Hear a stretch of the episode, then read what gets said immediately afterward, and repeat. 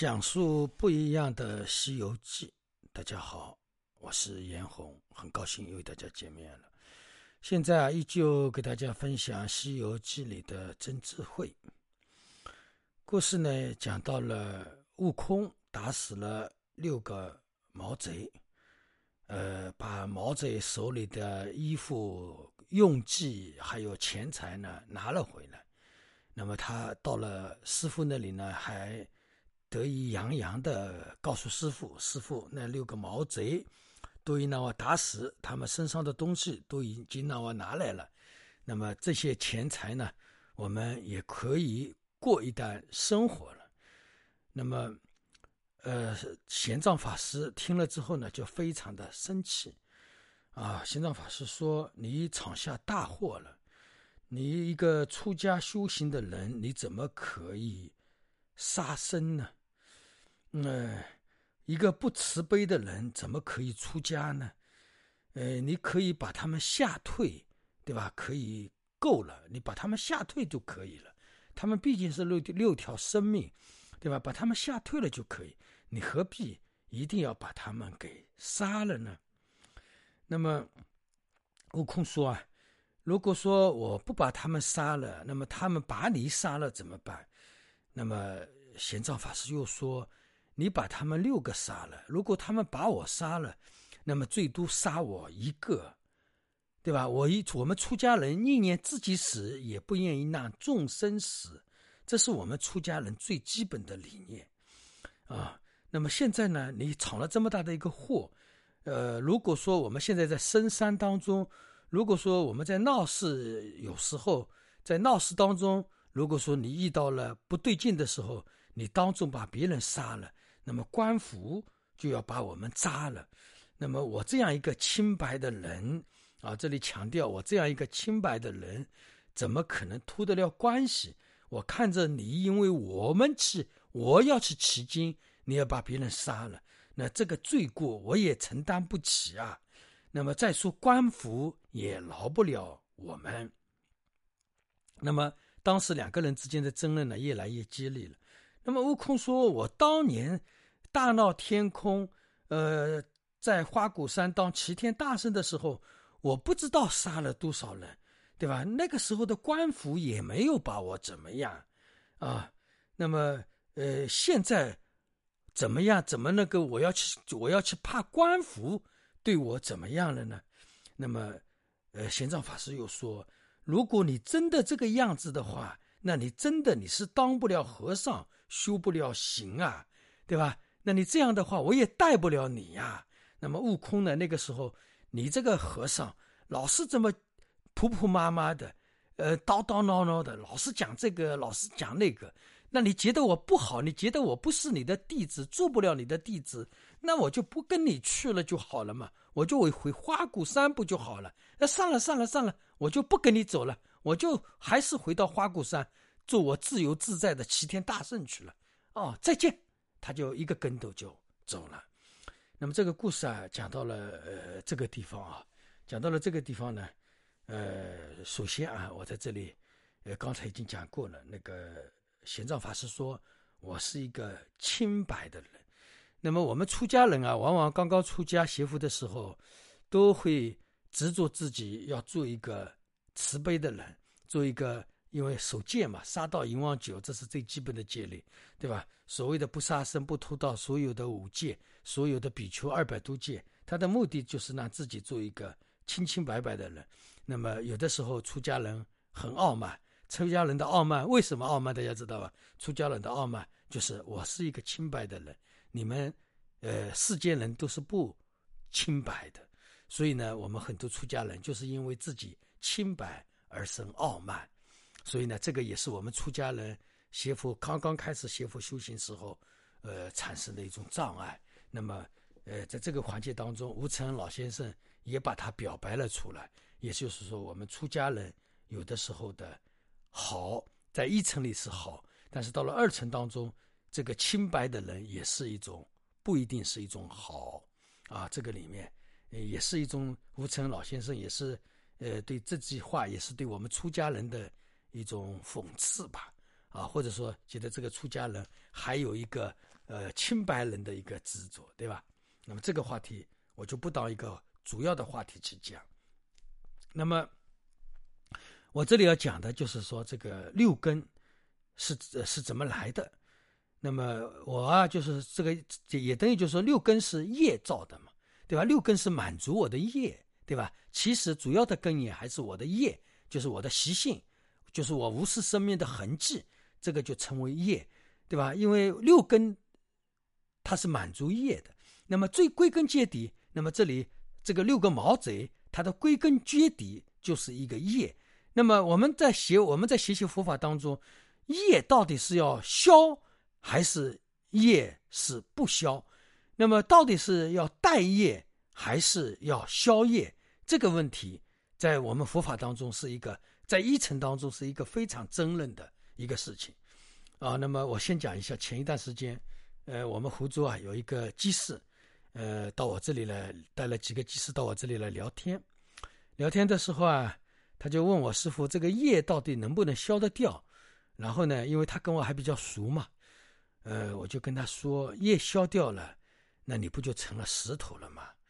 对不对？哎，他一听觉得也有道理啊。那么我说，这个业到底是怎么样呢？我说《金刚经》里已经讲得很清楚了，就是降伏其心，降伏其心就是降伏业，而不是消业，也不是待业。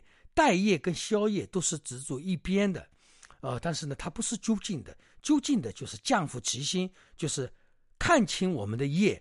那么也就是看数住我们的，看清我们的六根。那么第一个六根是一个中间嘛，六根前面是一个业，那么六根后面又是一个对境，对吧？业就是六根所执着的一个东西嘛，对吧？那么这个东西把它看清楚，我们不被这个六根束缚了。那么其实呢，这个叫降伏其心。然后这个即是可能因为我这样跟他一讲，后来我又跟他说。啊，我后来微信上我跟他说，我说你跟我认识这么长时间，你怎么不跟我好好的学习佛呢？